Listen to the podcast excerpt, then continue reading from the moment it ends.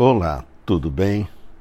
Sir Thomas Browne, um estimado médico inglês nos idos de 1600, disse o seguinte: Decidi orar mais e orar sempre. Orar em todos os lugares onde o silêncio era convidativo, em casa, na estrada e na rua. E não conhecer qualquer rua ou passagem nesta cidade que possa dar testemunho que me esqueci de Deus. Tenho como propósito orar à vista de qualquer igreja pela qual passe, para que Deus possa ser adorado ali em espírito e que almas sejam salvas nela.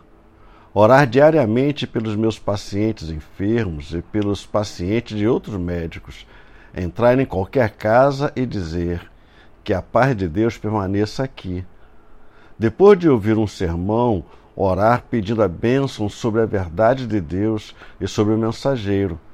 Ao ver alguém belo, bem dizer a Deus pelas suas criaturas, orar pela beleza da alma dessa pessoa, para que Deus possa enriquecê-la com virtudes interiores, e que seu exterior e interior possam corresponder à vista de alguém deformado, pedir a Deus que lhe dê uma alma perfeita e, no final, a beleza da ressurreição.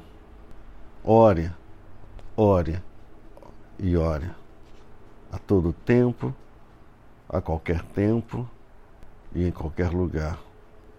Nunca deixe de orar. Leia a Bíblia e faça orações.